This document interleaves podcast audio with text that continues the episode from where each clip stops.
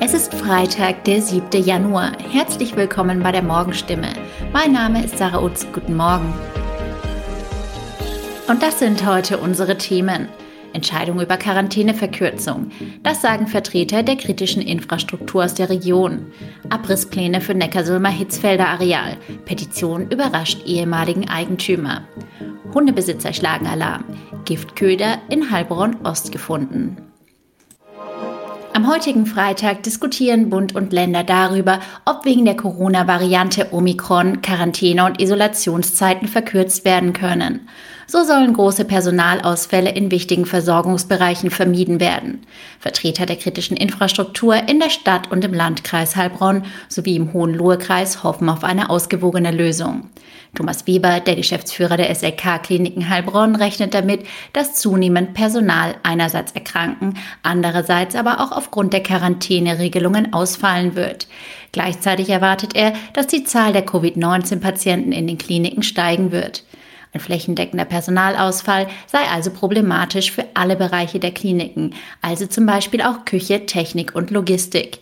Eine verkürzte Quarantäne für Geboosterte und Kontaktpersonen und kürzere Isolationszeiten für Infizierte fände er durchaus hilfreich. Wichtig sei aber, dass mögliche Anpassungen der Vorgaben sich immer am notwendigen Infektionsschutz von Mitarbeitern und Patienten orientieren. Bei den Feuerwehren im Landkreis Heilbronn ist die Einsatzfähigkeit laut Landratsamt noch nicht erkennbar gefährdet. Frühzeitige und großzügige Anforderungen von Unterstützung aus den umliegenden Kommunen sollen im Ernstfall einen möglichen Personalmangel auffangen. In Künzelsau hätten trotz Einhaltung der aktuellen Vorgaben schon ganze Fahrzeugbesatzungen von je fünf bis acht Kameraden in Quarantäne gehen müssen, berichtet der Stadtbrandmeister Thomas Böret. Er befürchtet aber, dass ein verfrühtes Quarantäneende einzelner Kameraden der Feuerwehr genauso auf die Füße fallen könne, mit noch schwerwiegenderen Folgen. Ähnlich sieht es auch Thomas Wiegand, der Regionalleiter der BBT-Gruppe, die das Hohenloher Krankenhaus und Pflegeeinrichtungen betreibt. Es gelte abzuwägen zwischen dem Schutz vor weiteren Infektionen und der Aufrechterhaltung der medizinisch-pflegerischen Versorgung.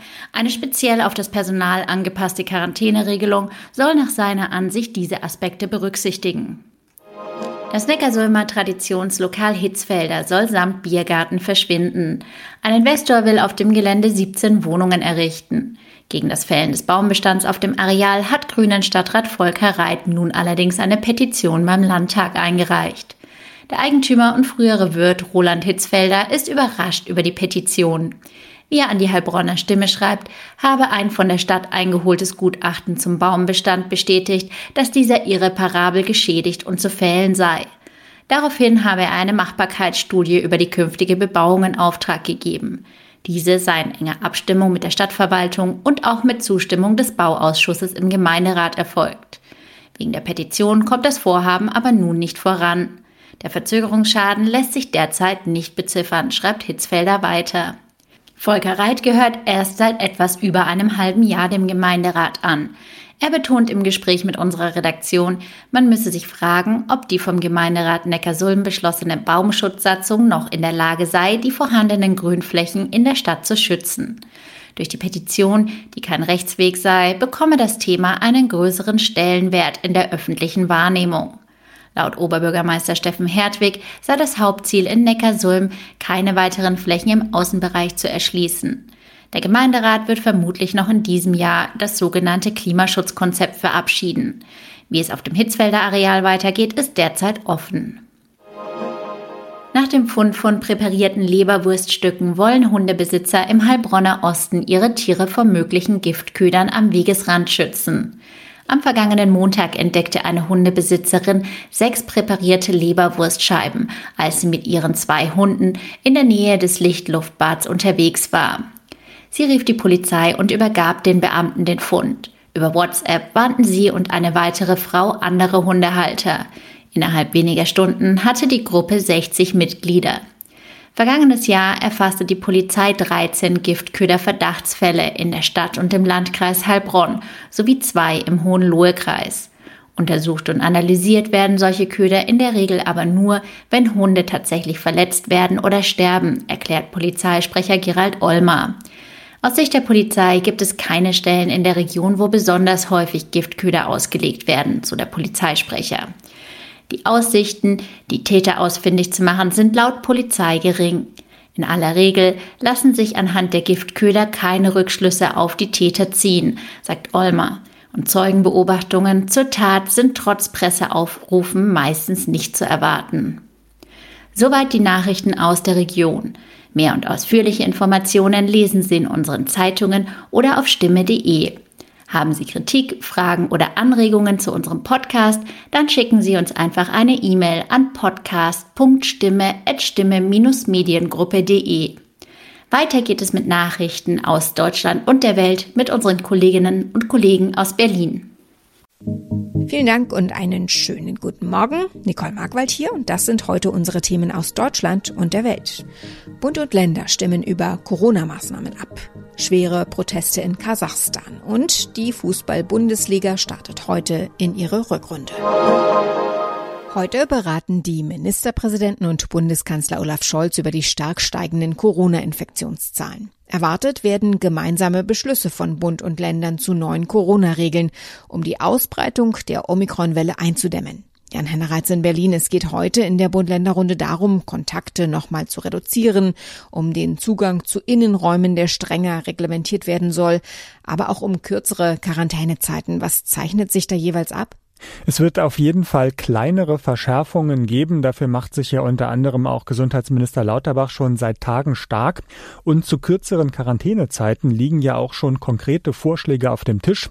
Dazu gibt es die Idee oder den Vorschlag, bundesweit 2G Plus für bestimmte Innenräume einzuführen. Im Gespräch sind vor allem Restaurants. Das hieße dann, dass da nur noch rein dürfte, wer geimpft oder genesen ist und zusätzlich negativ getestet. Keinen zusätzlichen Test sollen Geboosterte brauchen. Kommen wir nochmal auf die Quarantänezeiten zu sprechen. Da gibt's ja den Vorschlag, dass sich Infizierte und auch Kontaktpersonen bereits nach sieben Tagen freitesten können. Wer in der sogenannten kritischen Infrastruktur arbeitet, wie zum Beispiel in Krankenhäusern sogar schon nach fünf Tagen, wird das heute so verabschiedet? Das kann gut sein. Immerhin sind diese Vorschläge ja schon mit den zuständigen Ressorts abgestimmt. Und auch wenn sich zum Beispiel Bayerns Ministerpräsident Söder noch zurückhaltend äußert, weil ihm die Datengrundlage noch nicht reicht, zeichnet sich schon ab, dass sich bei verkürzten Quarantänezeiten was tut. Frage ist noch, ob dann die Details am Ende genauso aussehen wie vorgeschlagen. Nach wie vor heiß diskutiert ist ja auch das Thema Impfpflicht. Da wird die Runde heute aber noch nichts entscheiden oder sich noch nicht einigen, oder? Nein, die Meinungen dazu gehen ja noch stark auseinander und man brauchte einfach auch noch Zeit, um das Ganze möglichst juristisch wasserdicht aufzuschreiben. Am Ende soll es im Bundestag ja eine komplett freie Abstimmung geben, also ohne Fraktionszwang. Bis dieses strittige Thema endgültig entschieden sein wird, dürfte es März werden. Bis dahin könnte sich auch die ganze Pandemielage nochmal ändern und die Notwendigkeit einer Impfpflicht anders eingeschätzt werden. Erstmal setzt zum Beispiel Gesundheitsminister Lauterbach weiter voll aufs freiwillige Booster Boostern, also die dritte Impfung für möglichst viele Menschen. Die Republik Kasachstan in Zentralasien feierte gerade erst 30 Jahre Unabhängigkeit von Moskau. Das autoritär regierte Land hat große Öl- und Gasreserven, wird aber von Armut und wirtschaftlichen Problemen geplagt. Seit Tagen kommt es nun schon zu Protesten und schweren Zusammenstößen zwischen Demonstranten und Sicherheitskräften.